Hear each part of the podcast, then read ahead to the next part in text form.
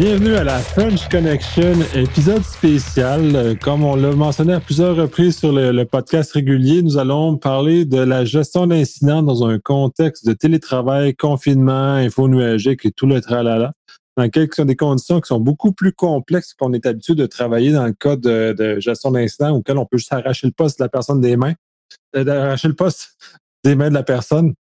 Comme là, on est. là, j'ai le monde qui rit parce que je me suis mélangé dans mon énoncé. Ça va peut-être faire faire de montage ou pas. Euh, bref, comme c'est beaucoup plus facile de débrancher des, des ports réseau, c'est beaucoup plus facile d'agir physiquement sur un poste infecté dans un cas où on n'est pas confiné. Quand on est confiné, c'est beaucoup plus complexe euh, parce qu'on a généralement pas beaucoup de gens sur les, sur les lieux qui sont capables d'intervenir rapidement, dans les délais raisonnables ou rapidement. Donc, ça amène une réflexion différente, ça amène une réflexion euh, plus évolué. On trouve un plus, entre autres, de l'EDR, on trouve un peu plus d'infos nuagiques, comment travailler avec ces éléments-là, comment tout euh, aborder ça. Euh, et pour parler de tout ça, je suis avec Patrick. Salut tout le monde. Et Steve. Bonsoir à tous. Qui vont nous amener des angles très intéressants par rapport à cet élément-là. Donc, commençons, euh, lançons la balle à Patrick qui a une, en tout cas une expérience en info nuagique et gestion d'instance et contextes-là. Fait qu'il va partir la balle et on va commenter euh, au fur et à mesure. Yep. En fait, euh, un de mes derniers emplois, j'ai été euh, chanceux de tomber dans un modèle 100% cloud, autant pour l'opération de la sécurité et la gestion des incidents. Donc, euh, ça m'a permis de voir euh, un monde tout à fait différent qui fit 100% avec notre belle pandémie et tout le monde qui se retrouve à distance. Euh, pour commencer, je te dirais que le, gros step, évidemment, que les entreprises sont peut-être pas prêtes à faire aujourd'hui, mais que c'est quand même vers là que la majorité devrait aller. C'est un peu comme tu disais, le, le concept de EDR pour la gestion des logs. Il faut avoir de la visibilité dans notre infra, peu importe comment qu'elle est, qu'elle soit dans un bureau ou maintenant 100% là, à distance, éparpillée euh, dans les maisons et autres. Donc, on parle pas d'avoir des logs du réseau, mais bien de chaque machine qui va envoyer ça vers notre SIM euh, et qui va créer des alertes. Euh, ce qui est intéressant là-dessus avec la gestion des incidents, c'est que en mode pandémie, en mode euh, à distance ou même dans un bureau, ça n'a aucune importance. Euh, on va se retrouver avec une équipe de SecOps qui reçoit des alertes qu'ils soient chez eux, ici au Québec ou en Europe ou peu importe où. Il s'agit simplement d'aller euh, analyser c'est quoi l'attaque. Euh, c'est sûr que le concept, comme tu disais, d'analyser les, postes peut être un peu plus compliqué. C'est pour ça qu'il faut avoir le plus d'alertes possible et le plus de systèmes pour aller fouiller dans les postes. Euh, quand on parle de fouiller dans les postes, il y en a de, l'open source super intéressant. Puis je, je connais pas s'il y en a des versions un peu plus comment dire, le commercial. Euh, mais on va parler surtout d'OS Query, qui va te permettre d'utiliser un peu le concept de base de données, mais via tout l'état du poste actuel. Puis quand tu es capable de diffuser ça à l'ensemble de tous tes postes, euh, c'est incroyable. Tu es, capable de dire, ben, donne-moi la version de tous les logiciels qui roulent sur toutes les machines avec une requête, tu reçois ça, tu fais l'analyse. Évidemment, quand tu es en mode plus euh, investigation, là, tu targetes tes machines, mais tu es quand même capable d'avoir un état général qui se multiplie dans, euh, dans le temps sur toutes les machines, voir les tendances, etc. Donc, euh, ça, c'est comme la, base à avoir. Et euh, évidemment, si tu pas capable d'aller chercher la poste facilement, parce que, mettons, il faut que tu le laptop pour, pour l'analyser, mais il faut que la personne continue à travailler. Fait qu'il faut aussi qu'elle en reçoive un chez eux ou elle travaille plus. Fait que là, c'est un peu le, le choix de, de soit laisser la machine là ou de l'analyser un peu comme je viens de dire. Je sais pas si vous autres, vous avez vu euh, des trucs un peu similaires comme ça. Nick, toi, je pense que tu es peut-être euh, plus dans un format moins open source. Je sais pas si tu as vu des choses similaires. Ben, moins open source, oui, puis non, euh, dans lequel euh, j'ai vu des, des ODH, des certains clients qui ont plus commerciaux. On va trouver comme CrowdStrike, Silence, euh, dans ces eaux-là. Euh, donne un, un, une quantité d'informations intéressantes, mais encore là, on est quand même à la merci de ces fournisseurs-là puis de leur schéma de, détection. Donc, ils n'ont pas une visibilité aussi complète. Euh, le plus loin que j'ai pu aller. OS Query, j'aurais bien aimé ça, jouer avec ce, genre de choses-là, mais Sysmon, à la limite, nous permet quand même un degré de visibilité intéressant qui nous permet de, d'investiguer, mais plus a posteriori, parce que Sysmon n'est pas très préventif en termes d'approche euh, versus un, un vrai EDR ou un vrai NG euh, EV qui est un peu plus, un peu plus réactif. Mais là, c'est sûr que quand on parle d'un incident, là, c'est juste trop tard, ça a explosé chez vous. Puis tu dois, tu dois, en mode actif. Là. Exact. ce, qui, est cool du OS Query, c'est que c'est ça, tu tombes en mode réactif, actif, que tu fais ta recherche live. Euh, puis comme je disais, tu peux la faire en mode passif aussi avec des rapports, des, queries qui se font à, chaque 20 secondes si tu veux. Euh, fait que tu peux faire de la détection en plus, pousser ça dans tes sims, faire des alertes et tout. Fait que, ça sert dans les deux sens. Euh, ça, c'est quand même vraiment bien.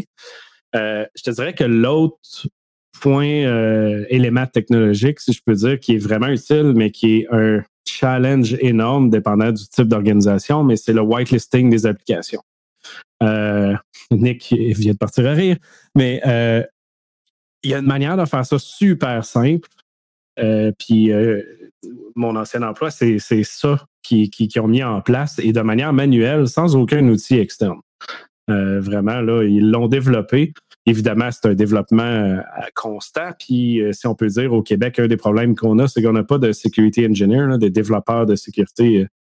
c'est quelque chose de presque inexistant dès que vous sortez de la province, c'est 80% du monde qui travaille en sécurité, c'est pas mal ça qu'ils font. Ils font du développement en sécurité. Euh, fait qu'on avait une équipe, je pense, qui était 6 ou 7 à développer constamment des logiciels pour les SecOps, euh, pour faire du incident response et autres. C'est ça qui a fait une différence majeure. C'est une équipe petite, puis quand je suis rentré là, ils faisaient, je sais pas, là, 200 fois plus que toutes les entreprises que j'avais vues avant, avec des data centers puis des équipes de 40 personnes euh, oui, c'est qui leur coûte cher parce qu'ils achètent des logiciels à 200 000 euh, un par-dessus l'autre, puis ça n'arrête plus. Puis eux ont fait l'équivalent avec des solutions plus simples, mais qui vont à l'attaque de ce que tu as besoin. Fait que le OS Query, le EDR, puis justement le, concept de whitelisting. Mais le whitelisting, ce qui est cool, c'est qu'ils l'ont fait intégrer 100% cloud. Fait que sur ta machine, quand tu roules quelque chose, une application, ça te pop. Est-ce que c'est bien toi qui l'as roulé? Tu, euh, tu reçois ce message-là dans Slack. Tu pourrais pousser ça dans Team, dans n'importe quoi d'autre. Tu disais oui ou non. Si c'est non, ça envoie un message à, l'équipe de sécurité disant ben là, ça va pas bien, c'est un piratage en cours.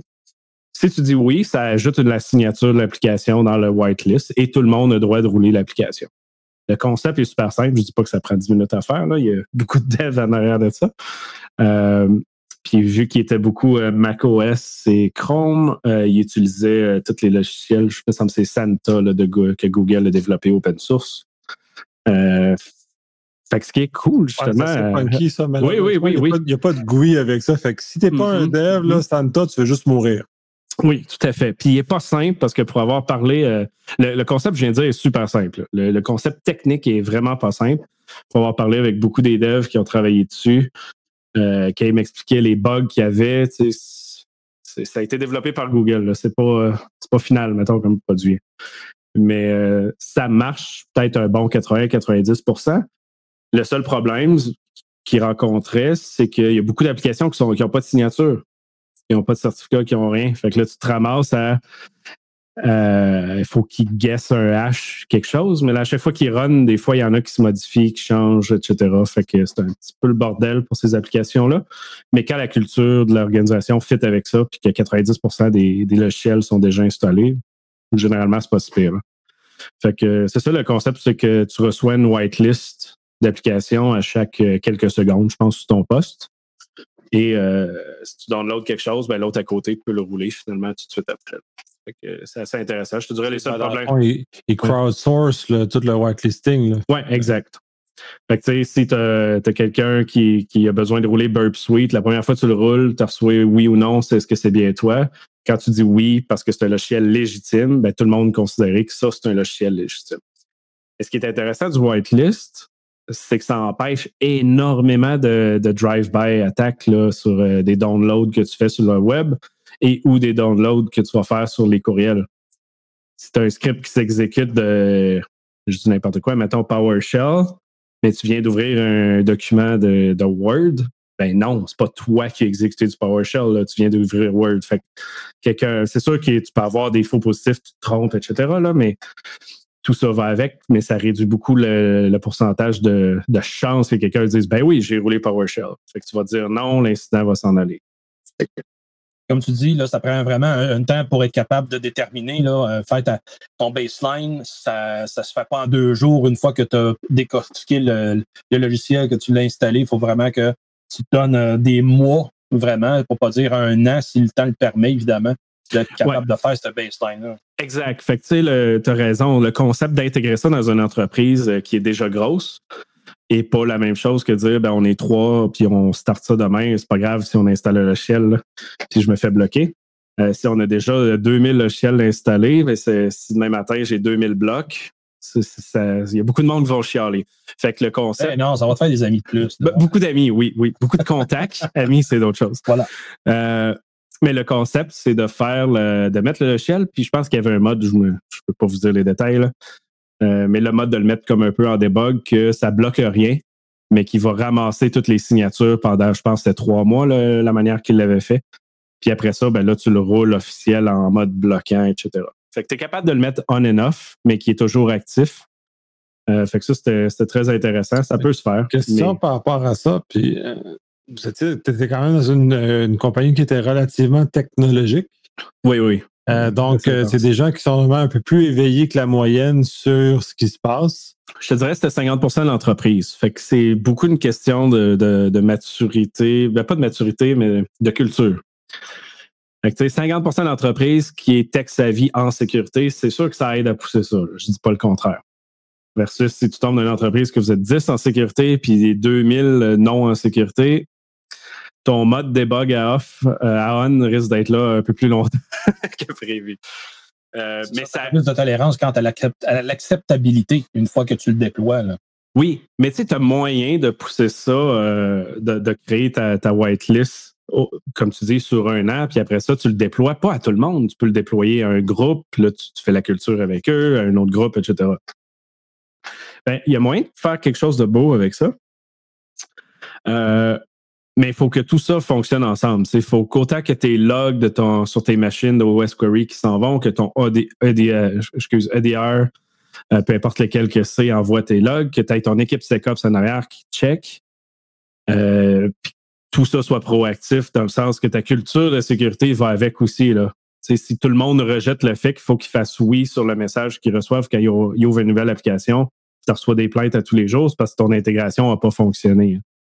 Il faut vraiment que tu l'étales sur plus longtemps avec des groupes d'utilisateurs, de la pub, des formations, etc. Tout va avec, là, évidemment. Mais c'est pas simple. De toute façon, non, non, non, manipuler un EDR un peu, euh, le niveau de faux positif qui vient avec ça est quand même assez fantastique. Là. Fait que ça prend une bonne dose d'apprentissage euh, et euh, de connaissance de son environnement aussi. parce que, entre autres, une des alertes que j'ai vues dans les EDR, c'est que tu as une application signée qui interpelle une application non signée dans un environnement Windows. Est-ce qui n'est pas anormal dans certaines mesures? Donc, c'est tout surveiller ce genre de situations-là qui sont spécifiques à un. Des fois, ça peut être normal parce que justement, l'application n'a juste pas de signature, puis c'est poche, puis c'est ça. Euh, mais ça reste que c'est ça, ton équipe reste sur le qui-vive comme ça. Mais pourquoi j'ai apporté le concept du whitelisting? C'est parce que euh, malgré la difficulté là, des devs à mettre ça en place, ça reste une solution avec moins de faux positifs que d'aller avec un full EDR de l'autre bord. Mais ça prend en compte le fait que la majorité des attaques à gros impact, c'est du phishing. C'est là un peu l'avantage d'aller de ce côté-là. Euh, mais évidemment, dans tous les cas, je dis ça, mais c'est plus facile à dire qu'à faire, c'est sûr. Énormément, surtout que les attaques que j'ai vues, les traces dans les ADR, c'est toutes des PowerShell qui partent avec du fireless puis des affaires assez, assez funky. Fait que même le whitelisting, je ne sais pas dans quelle mesure a une efficacité contre cette nouvelle, cette nouvelle tendance-là. Ben, techniquement, puis là, c'est, là, ça, c'est aussi un enjeu. Quand tu es dans une, une fleet plus Windows, si tu dis, ben, j'alerte ou je bloque PowerShell, ça se fait mais ça se fait si ton environnement ne roule pas de PowerShell. ça dépend de l'entreprise énormément. C'est ça, là, toute entreprise moderne va utiliser du PowerShell. Puis, de Microsoft pousse les, les, les IT à mm-hmm. faire énormément de PowerShell parce que tout, tout, se gère comme ça. Puis, moi, vraiment, tu bascules en plus dans Azure. 50 euh, des, des, configurations oui, sont toutes les PowerShell sont pas, sont pas, euh, sont pas dans le GUI. Là. Non, exact. c'est pour ça que le, côté attaquant est 100%, ben 100% est énormément PowerShell quand on va faire euh, des dumpés, des Windows AD, des choses du genre. Puis de l'autre, ben, tu as ta défense qui fait les mises à jour d'Azure, etc. en, PowerShell aussi. package lève des alertes dans euh, dans un des sites que, que, je, regarde. Oui, parce qu'il colle un, certain PowerShell dans certains, certains ordres ce qui fait que ça lève des alarmes tout parce que, parce que c'est. Euh, faudrait, que je regarde c'est quoi l'alerte mm-hmm. en spécifique, mais ça lève, je pense qu'il il, il, ça comme un PowerShell masqué qui, déclenche de façon non légitime. En tout cas, c'est comme c'est weird là. Oui, oui, tout à fait. fait c'est pour ça que je dis ça a l'avantage du côté courriel, mais ça a le désavantage que si tu utilises ça tout seul, ben, tu n'as pas ce que tu viens de dire. Fait que le EDR vient compenser de l'autre bord. Fait que c'est les deux choses à avoir. Euh, puis là, ben, on tombe dans le contexte que ramasser ces logs-là à distance, pas toutes les compagnies qui sont euh, setupées en cloud. La majorité sont setupées en VPN. Fait que là, ça te force à dire que tout le monde doit être obligatoirement sur le VPN pour pousser les logs. Ça te fait du log en maudit sur un VPN. Ça aide pas ton organisation à être stable parce que la majorité présentement se rend compte qu'ils sont même pas capables de gérer leur infra. Ils étaient habitués à avoir 10 personnes en VPN, là, sont 2000. C'est puis j'ai des j'ai eu des discussions récemment d'organisation à des milliers et des milliers d'employés là, qui sont super bons technologiquement. Mais le VPN, il écrase. Ça, personne ne dit Hey, demain matin, on va être 40 000. Non, c'est pas vrai, là. ça n'a pas été designé. Ouais, ça, puis ça l'amène tant qu'à faire un petit aparté là-dessus, surtout la discussion du BIOD, split tunneling, toutes ces nations-là qu'on en sécurité, on a longtemps refusé d'adhérer parce qu'on avait peur de tout ce que ça apportait. Parce que c'est compliqué à gérer. Ça se gère, mais c'est compliqué, puis il faut réfléchir. Et là, on est confronté à tous ces environnements-là. Maintenant, on va devoir tolérer dans un contexte sécuritaire, et ça, c'est plus difficile. Oui, mais sur papier, ça reste simple à faire. La mise en place, quand tu pars de zéro, c'est énorme parce que là, tu te ramasses que toute, ta sécurité de, de ton setup, c'est dans un réseau interne fermé. Puis là, faut que tu vas dire, hey, mets ça dans le cloud, puis il faut que ça soit accessible par tout le monde, etc. Même si tout le monde dans l'entreprise dit oui, puis accepte, puis légal, etc. Euh, tu pars de zéro, là. Je veux dire, il faut tout que tu copie-colles, puis ça se copie-colle pas, évidemment. Il faut tout que tu fasses. La portion que Nick, il me fait peur avec, c'est justement c'est le, niveau de, tolérance, la gestion de risque. Là, tout d'un coup, c'est un risque qui n'était pas acceptable, mais parce qu'il y a une urgence, là, c'est rendu à ce que ça devient tolérable. Euh, on sait très bien que quelque chose qui est temporaire en informatique devient souvent permanent. Euh, puis ça, ça me, ça me fait peur beaucoup, alors que euh, il y a beaucoup d'organisations qui font fi justement de ces, de ces menaces-là vulnérabilité, je devrais dire, excuse-moi. Puis qu'après ça, ben là, ça devient un Ah, ben ça, ça a marché, on n'a pas eu de trouble, là, ça fait quatre mois qu'on roule ça. Laisse ça de même. Ça devient la norme. Puis tu le dis, c'est en mode urgence. Ben oui. Puis mode urgence, c'est pas on fait ça comme faut, on fait ça vite pour que ça marche, parce qu'il faut que l'entreprise marche. Mais tu tombes en mode temporaire. Ah on connaît la culture d'entreprise. Tout ce qui est, temporaire. Ah ben là, j'y passe, ça marche, laisse ça de même, on va faire notre euh, documentation en conséquence que c'est comme ça.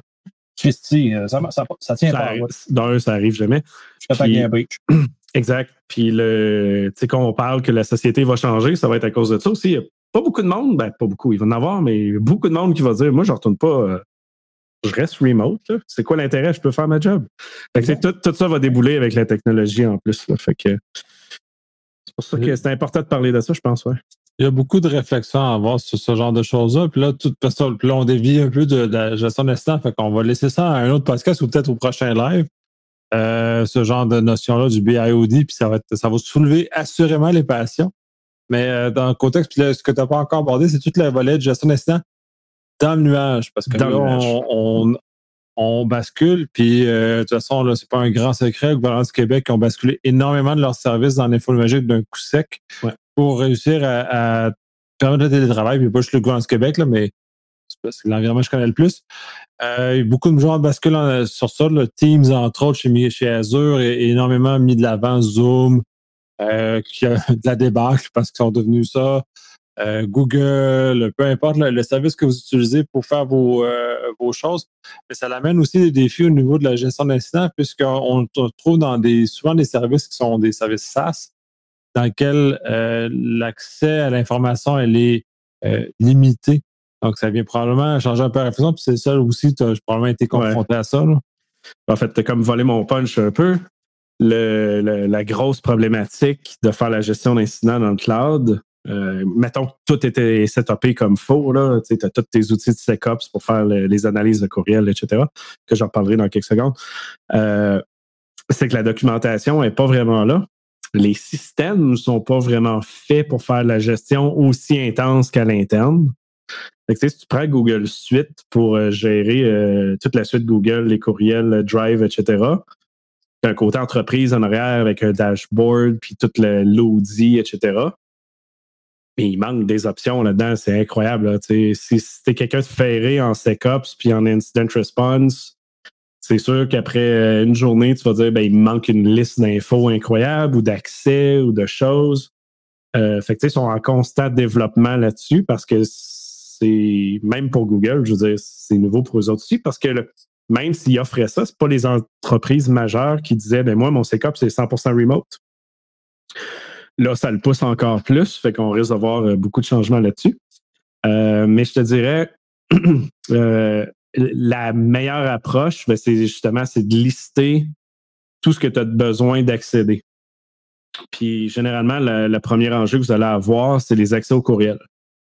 Euh, quand tu as des courriels, ben le courriel, c'est peut-être un peu moins pire parce que la majorité du monde était peut-être déjà dans le cloud, mais ça reste que la majorité n'était pas en mode SecOps dans leur courriel. Je suis pas sûr qu'il y ait bien du monde qui était top-notch à ce niveau-là. Euh, comment tu supprimes un courriel qui est envoyé à 12 000 personnes dans ton organisation? Légalement, sans l'ouvrir, sans checker, sans savoir il appartient à qui, puis que l'organisation signe dessus? Euh, je pense qu'il y a beaucoup de personnes si vous nous écoutez, vous pouvez paniquer juste en pensant comment gérer ça. Si le légal embarque, généralement, c'est assez simple. Mais c'est simple sur papier parce que là, il faut que tu le code pour le faire. Faut aller sur GitHub, il y a 12 000 codes PowerShell pour déliter des emails d'Azure, puis il y en a pour euh, Gmail, etc. Ben là, il faut que ton code soit sûrement approuvé, il faut qu'il soit testé, etc. Fait que c'est pas, euh, pas de la magie. Bon, on revient un peu, puis euh, on en avait parlé euh, dans le dernier podcast avec Steve, d'ailleurs. C'est tout le fait de préparer. La préparation en amont est un élément très important et cette, cette absence de préparation-là des organisations à gérer, surtout dans une notion de cloud, parce que, un, il faut effectivement que, généralement, quand on touche à des courriels, que le légal soit pas loin, parce qu'il doit avoir un, chemin, donc il va avoir un playbook pré-approuvé pour qu'on ait un chemin déjà préfet pour pas que ça prenne trois jours avant d'avoir l'approbation, parce qu'après ça, il est juste trop tard. Non, exact. si on parle d'un phishing euh, qui est, mettons, très targeté à, je sais pas, 50 personnes sur une organisation de 1000, c'est un petit pourcentage. Mais si c'est super targeté, ça veut dire que la majorité du monde devrait cliquer dessus parce que c'est réel, etc. Si tu quelqu'un te l'envoie ou tu le détectes, peu importe, techniquement, c'est les 5 à 20 premières minutes qu'il faut que tu agisses. Après ça, tout le monde a cliqué ou tout le monde n'a pas cliqué. C'est un ou l'autre. Puis, tu sais, pour avoir fait des campagnes de phishing très avancées, euh, puis du, euh, spear phishing, la majorité des clics, c'est en bas d'une minute. Puis même euh, ma première fois que j'ai fait ça dans une job de consultation, j'ai eu un shell après 30 secondes sur mon premier email que j'ai envoyé dans toute la campagne. J'étais comme, mais non, c'est buggé, là, ça marche pas, cette affaire-là, qu'est-ce que c'est ça? je la renvoie à la même personne, elle clique encore dessus 30 secondes. Je dis, ah non, ça marche. Mais au-dessus de deux minutes, jamais eu un clic. faut que tu fasses un suivi à la personne, rend compte que tu insistes, puis ça marche pas. Euh, fait que oui, il faut que tu aies les outils en place. Euh, je te dirais, une des bonnes affaires pour le courriel, c'est d'avoir un logiciel développé à l'interne, testé, etc. Euh, ça, je veux dire, ça peut être du code dans dehors, là, mais que vous l'installez configuré pour votre infra, que le légal signe dessus pour dire, ben, tel courriel, qui a tel nom exact qui est envoyé entre telle heure et telle heure. J'ai supprime tout, oui et non, là, ça les liste. Euh, puis tu un faut de l'audit aussi à l'intérieur de ça. C'est pas juste de savoir j'ai supprimé 20 courriels, c'est qui qui les a supprimés, à quelle heure, etc. Il faut que cette trace d'audit-là soit multipliée en plusieurs. Euh, fait que c'est pas juste d'aller downloader le code de 20 lignes sur GitHub, c'est de faire toutes les autres étapes après qui prend le temps, malheureusement. Puis ça, ben, ça s'applique sur, sur tous les vos systèmes, en fait, là, que ce soit autant courriel, euh, etc. Euh, l'autre partie à discuter, ben, c'est de la même chose qu'un incident response normal, de faire des tests, des tabletops, des vrais incidents, de faire les choses pour tester ces outils que vous venez de mettre en place là, les processus, les playbooks, etc. Euh, nous, on en faisait beaucoup de tabletop, soit 100% tabletop ou des 50%. 50% étant super intéressant dans le sens que tu vas mettre des vrais euh, indices de compromission dans les courriels. Puis tu vas avoir du monde impliqué dans l'organisation qui vont envoyer des vrais courriels faussement compromis, qui vont envoyer des SMS, qui vont appeler, euh, qui vont se faire passer des clients, etc. Puis que toute l'organisation doit embarquer. Juste pour confirmer, c'est vous, vous faites ces exercices-là avec des équipements prod dans l'info nuagique. Là. Full prod. Ouais. Je te dis pas qu'on va modifier le code en prod, mais on va dire le code a été modifié, puis on va peut-être mettre une ligne à quelque part qui dit ceci est le code modifié. Ou souvent, on prenait un screenshot du vrai code, on le modifiait, on, le donnait comme ça. Puis quand la personne arrive, elle dit ben moi, je suis en train de regarder le code, ben là, tu y pousses l'indice réel. Euh, comme ça, mais souvent euh, aussi, on va mettre un infra qui ressemble au vrai, mais qui est dupliqué à côté, avec des bugs dedans, des affaires qui doivent rechercher, qui doivent qu'il y a un domaine name qui est là avec un IP qui est caché. Là, il faut qu'il fasse le, du, threat hunting dessus, etc. Fait que c'est un mix de réel et de faux. On a déjà fait même des screenshots euh, fakés. Là. Je me suis amusé pendant une heure dans, Photoshop avec euh, Troy Hunt qui disait que l'entreprise euh, avait leaké telle info. Fait que là, tu as, les, le PR, le marketing, les CEO qui, qui viennent à ta table pour vrai. Là, ils sont obligés d'être là. C'est un vrai incident. Faut que tu traites ça réellement. Fait que VP de marketing qui s'assied puis qui deal avec euh, son, son, PR de Twitter. Euh, c'est jusque-là qu'il faut aller. Euh, quand on dit de, tester l'info nuagique, il ben, faut que tu ailles chercher les vrais logs sur la machine. Fait que généralement, on avait une machine qui avait des logs dessus. On envoyait des vrais courriels que la personne, on y disait, là, tu délites les posts, c'est pour l'exercice. Fait que là, il fallait qu'il aille le chercher, il fallait qu'il aille l'analyser, après ça, il fallait qu'il supprime partout, etc. Fait que c'est un peu dans ce sens-là que ça se fait. Pas facile, euh, mais je te dirais qu'après, je fais ça pendant peut-être un an et quelques. Puis le, premier, c'était rochant. Après ça, euh, les équipes, on était rendu une quinzaine à la table, ça roulait là. Euh, on planifiait quatre heures des fois des exercices qui se faisaient en une heure. C'est vraiment cool comme concept. Très intéressant. C'est justement ben, dans ce sens-là, tu m'as pris un peu de cours parce que j'allais justement te faire mm-hmm. basculer vers comment entraîner les gens à gérer ce genre de choses-là. Je sais que euh, dans nos éditeurs, on doit avoir un peu de, tout, des gens qui, ont qui sont aguerris là-dedans et des gens qui commencent, puis ou des organisations qui commencent aussi en info nuagique. Donc, pour elles, être un peu un environnement un peu nouveau d'avoir à affronter ce genre de, choses-là. Surtout que les logs, pour avoir joué euh, euh, les seuls que j'ai pas joué avec, c'est Google. J'ai joué avec Amazon, puis j'ai joué avec Azure. Euh, c'est à géométrie variable. Euh, ça donne des fois C, des fois pas assez. Euh, c'est difficile parce que le niveau de journalisation, surtout parce qu'on est habitué on-prem, où on est d'un niveau de détail des fois qui est extrême, parce qu'on sait quasiment à quel moment la personne est allée pisser. dans l'info nuagique, c'est un peu plus difficile de savoir à quel moment le, le nuage a leaké. Oui, tout à fait. Puis tu sais, quand, on parle de ces logs-là aussi, c'est, c'est pas juste votre plateforme d'info nuagique, c'est tous les systèmes et services tiers que vous utilisez qui ont un concept d'entreprise. Euh, si vous avez un password manager qui est enterprise, puis qu'il y a des logs en arrière que tu peux, euh, qui peuvent être compromis ou que tu veux voir du data pour savoir justement qui a fait quoi à quel moment, tu y accès. Euh, si c'est un third party, que tu as des données dessus, euh, peu importe, là, pour aller justement, ton EDR, des fois, il est dans le cloud, tu as des trucs dans le cloud, ton SIM est dans le cloud. Fait faut, que tu penses à l'accès à ça, euh, obtenir les. excuse, les, accès, mais les, les données. Et à partir de là, ben, tu as aussi tout le concept de hiérarchie de qui fait quoi. Ça, c'est le plus, plus important dans tout ce qui est incident response. et que ça doit être défini d'avance. Parce que je ne sais pas si vous avez déjà fait un incident où ce que personne sait qui fait quoi. C'est pas beau. Et euh, j'en ai déjà fait un, mais euh, histoire courte, euh, c'était dans un stage débutant, première job ever, c'est moi qui l'ai géré l'incident. Juste pour te dire que c'était n'importe quoi. Fait que c'est le genre de choses qu'il faut que soit planifié d'avance. Puis ce qui est drôle aussi, c'est que souvent, dans un incident, c'est pas parce que c'est un junior qui a 22 ans qui lead l'incident que tu dois pas l'écouter. Ça se peut que le gars soit super bon sur telle petite affaire puis qu'il lise son checklist puis que ça fait moins longtemps qu'il est là que le senior qui peut-être qu'il en sait plus ou pas mais que c'est pas ça son rôle. Il faut que ça soit écrit si tu veux pas que le monde se batte aussi. Il y a, tout ce beau concept là. Oh boy.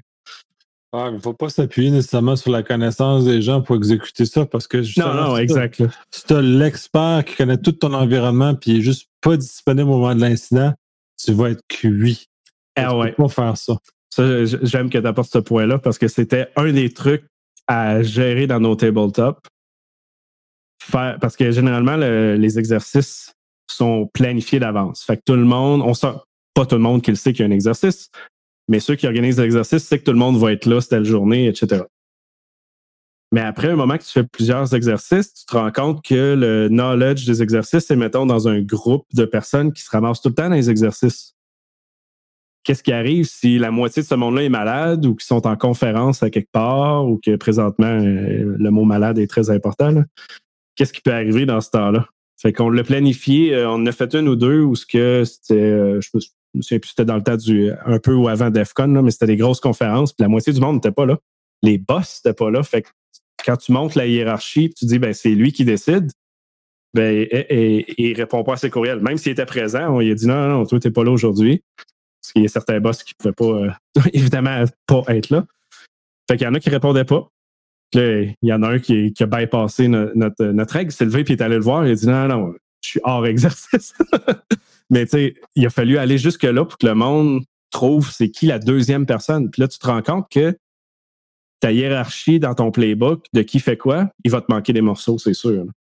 Ou les morceaux, justement, vont commencer à être euh, euh, dilapidés un peu partout. Là, puis euh, si tu n'as pas été des fois trop assez profond dans ton plan de succession. Il y en a qui vont dire bon, on va juste te mettre trois backups, ça va être en masse. Non, non.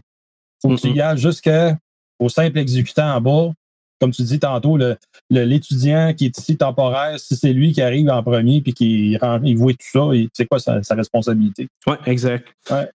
Puis ça peut être autant, c'est ça, le, décideur que la personne technique. C'est cette personne qui est capable d'accéder au log, c'est pas comme un système de log marche, tu es, dans la boîte. Là.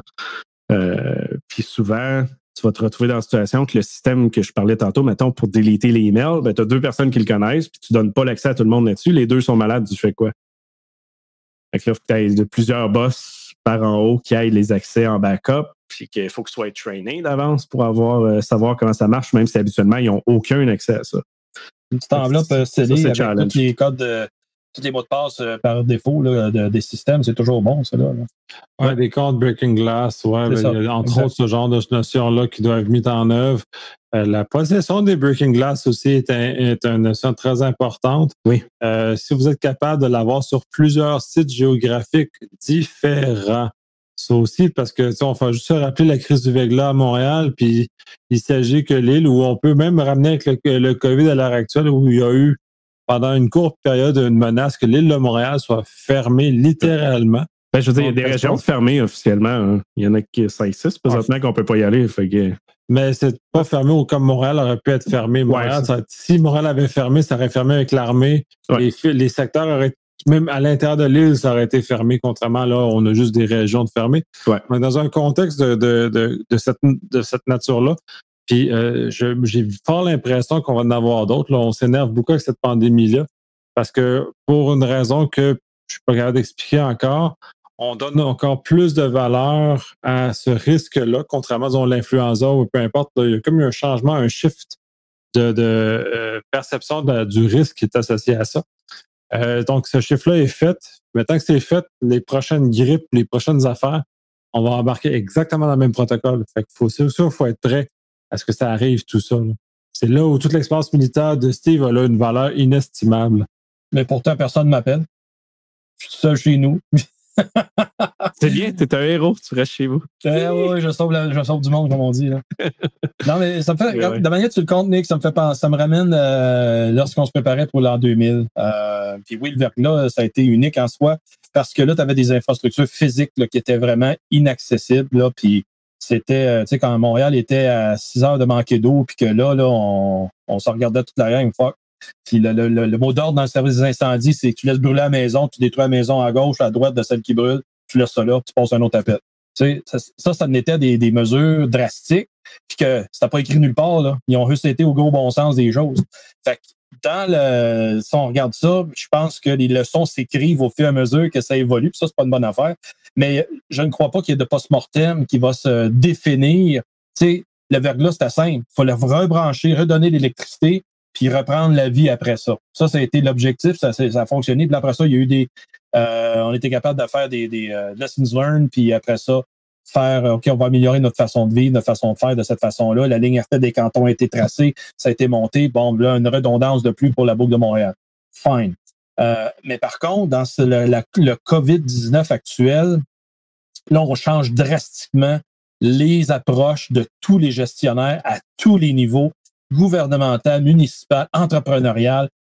Je ne sais pas jusqu'à quel point les gens vont le faire, le changement. J'ai pas cette assurance-là que, comme on dit entre nous autres, les gens vont faire le changement qui s'impose pour ne pas se faire reprendre les culottes à terre.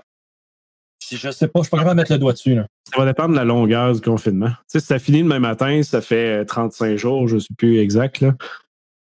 L'impact que toute la société soit modifiée, assez faible. Si ça t'offre 3-4 mois, ça risque d'être plus lourd parce qu'il y a des entreprises qui vont tomber, tout le monde va être obligé de réagir, les attaques ben, vont commencer, il y a beaucoup de choses qui vont arriver. Moi, je vais avec le plan, les plans du euh, que j'ai lu du Pentagone, c'est 18, 18 mois. Là. Oh oui, c'est du 12-18. Mais en même temps, c'est ça le plan de revenir graduellement. De toute façon, là, Trump va faire un décret, un décret, présidentiel, puis le COVID va s'en aller. T'as raison, Nick. Merci, j'avais oublié celle-là. Oui, c'est un fait. Euh, puis euh, il y, a une arc-en-ciel qui va apparaître au-dessus d'Ottawa avec des licornes. Tout à fait. L'arc-en-ciel va aller jusqu'à Lake Harrington. Parce que faut la bitch. Euh, mais il va y avoir des arc-en-ciel, ça, je l'avoue, par exemple. Ben, il y en a partout, là, tu sais. Anyway. Mais c'est là que euh, ça revient à, tu sais, dans une gestion d'incident, c'est comme tu dis, on est en mode encore réaction. Ça c'est pas mal la planie, la réaction, parce que là, les gens ont trouvé un semblant de normalité. Mais euh, tant mieux si c'est soutenu comme ça. Et j'en parlais encore dans une autre entrevue cette semaine, je faisais où le. Voyons ce Tout ce qui est des infrastructures essentielles, ça, ça a l'air beau, ça a l'air gentil. Mais s'il y a un autre euh, pilier des dix infrastructures essentielles qui, commence à euh, s'effriter, ça va, ça, va mal aller euh, vraiment parce que. Ben, c'est les ressources, en fait, là, sur la nourriture, sur l'électricité, etc., qui, si ça s'affaiblit à cause du virus. Ben, exactement, parce que là, l'agriculture qui va commencer bientôt, là, je parle avec les fermiers là, ici au village, là, puis il va dire le main-d'œuvre, c'est la première étape qui, qui manque. Mais après ça, c'est euh, se procurer toutes les, matières premières, là, ils ont eu de la misère un petit peu, ça, ressemble à s'établir, mais la priorité est, tout autre. Là. Fait que tout, tout ce qui était géré en temps, en just in time, je cherche le mot français pour ça, mais là, c'est euh, faut que tu planifies vraiment très loin à l'avance pour être capable d'avoir ton stock pour euh, t'assurer que ça fonctionne. Puis là, ben, c'est pas du stock médical, fait que ça devrait passer vite, mais. Euh, mais on se rend compte quand même qu'il y a énormément, puis ça, aussi, ça va être tout le concept de, de réponse à un incident, mais tout le, le backup, d'avoir des choses en double, d'avoir ben, des. Merci, c'est là que je m'en allais, Pat. Oui, je sais, c'est ça. C'est un méga enjeu qu'on se rend compte que la majorité des entreprises qui font des milliards ben oui. Ils sont pas capables de gérer leurs milliards pour avoir fait deux mois. Hein. Quand je suis arrivé euh, en 95, je, travaillais au quartier général du secteur. Ça, c'est l'organisation militaire qui gère le secteur du Québec au complet. Puis, en 97, on faisait des euh, à chaque euh, chaque temps en temps, à moins que tu sois pas fin, tu en faisais plus souvent, mais tu étais en devoir pour aller être capable de surveiller la bâtisse, t'assurer que l'intégrité physique de la bâtisse était là, tout ça. un soir, ben, la soirée était longue. J'ai commencé à regarder un peu partout. Il dit, bon, il doit avoir des stocks si jamais il arrive quelque chose, tu sais, euh, parce que à ce moment-là, le quartier général, il était au coin d'Atwater et Sherbrooke, en plein centre-ville de Montréal. Fait que considérant. Puis après ça, ça s'est validé. Bon, ma théorie s'est validée avec le verglas parce que c'est en plein centre-ville. Euh, si tu cordon off, autrement dit, s'il y a quelque chose de grave qui se passe, tu es tout seul. La base de Longue Pointe, là, était 5 km plus loin. Il n'y a personne qui va venir te chercher, tu sais. Puis ben, j'étais capable de faire atterrir le dernier hélicoptère. Il y avait une cour assez grande pour ça, mais pas un gros, vraiment un petit euh, Cairo.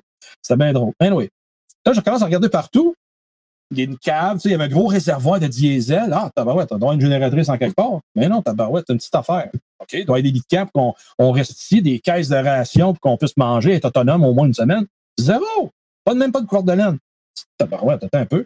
Fait que là, je soumets ça à, ces gens-là et dis, hey, euh, comment est-ce qu'on se défend ici? Là, s'il arrive quelque chose, ça part, arrête, arrête donc, gros, t'en fais pas rien.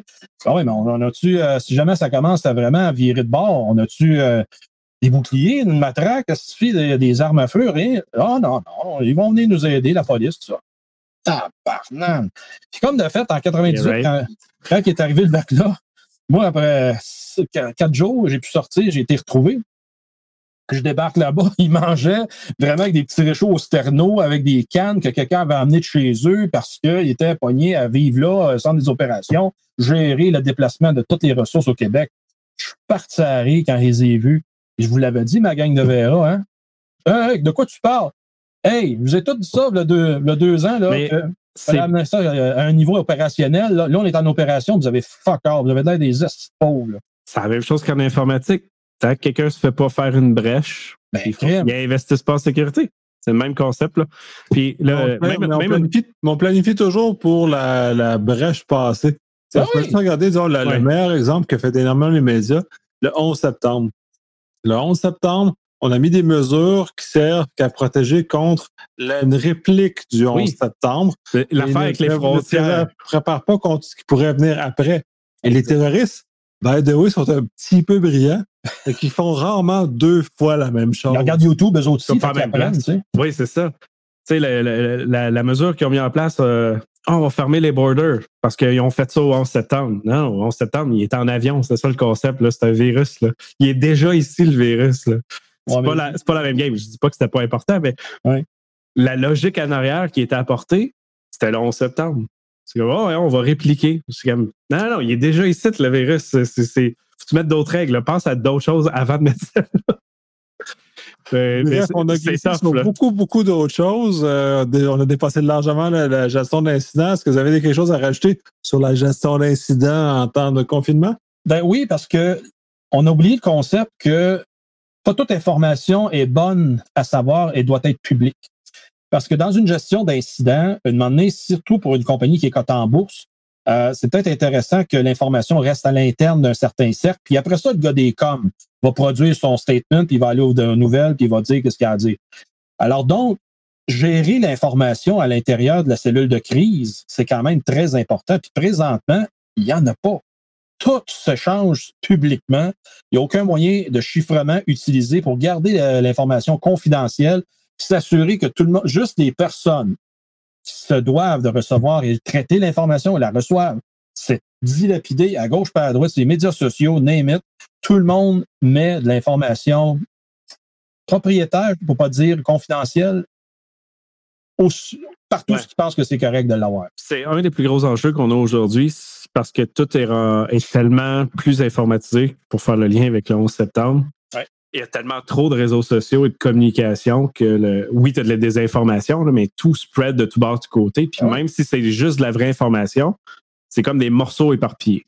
Fait comment avoir l'histoire complète, c'est tough. Puis quand tu le dis justement à l'intérieur d'une entreprise, contrôler le message, c'est pas juste pour contrôler pour pas que, mettons, euh, la, compagnie en bourse crash.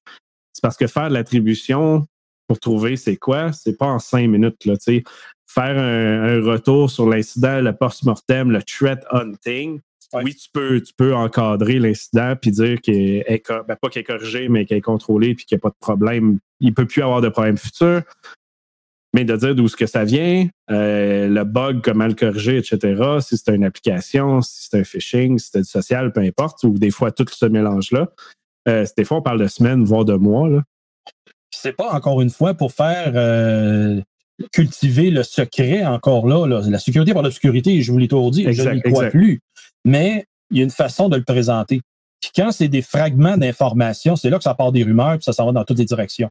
Donc, pour être capable d'arriver avec une histoire complète et concise, faut ramasser ces partialités d'informations, puis que les bonnes personnes la traitent, à ce moment-là, génèrent un message officiel.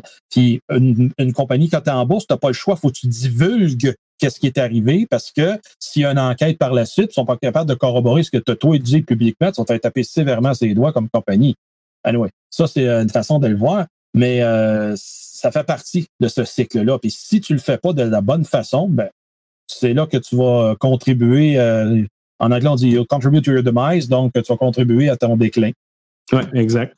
Puis je pense que l'autre point que tu as dit, ben, c'est la gestion des données à l'intérieur d'un d'une équipe de crise qui est euh, distribuée euh, sur plusieurs endroits. Donc, présentement, là, travail à distance. oui, il faut avoir de la gestion de documentation chiffrée, mais centralisée et accessible à tous de manière facile. puis avoir le back des backups de ça. Quand je dis backup, c'est pas juste une copie de la donnée, mais de plusieurs moyens de communication. si vous utilisez, euh, exemple bidon, un Dropbox ou un SharePoint, ben, c'est du jour au lendemain, il y en a un des deux qui ne fonctionne plus parce que présentement, on, voit beaucoup de DDoS qui arrivent. Là. Il y en a beaucoup qui tombent euh, du jour au lendemain comme ça, puis euh, sont off. Et s'ils sont off dans l'heure que tu en as besoin, mais ben, il faut que tu aies d'autres choses.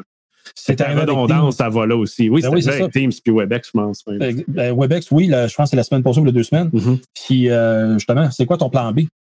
Puis, il n'y en a pas, justement, assez de documentation pour identifier c'est quoi le plan B et y est-tu testé, puis quand est-ce qu'il est testé. Puis, ouais, exact. Qu'est-ce qu'on parlait tantôt? La préparation avant tout ça.